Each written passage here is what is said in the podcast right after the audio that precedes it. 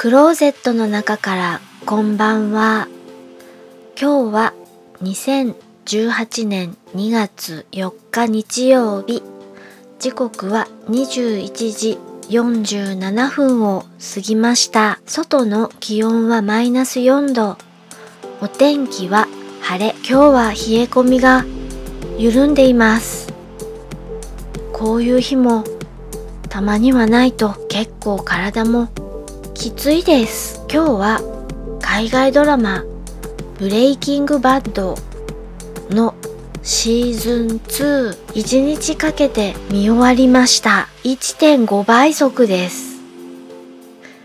見れば見るほど味わい深くなってくるというか、イカのおつまみみたいです。シーズン3続きが気になるけど、この先は見ようかどうか悩み中です。うんもしかしたらもう見ないかもしれない。ゲームオブスローンズの方が気になってしまっているところです。聞いていただきありがとうございます。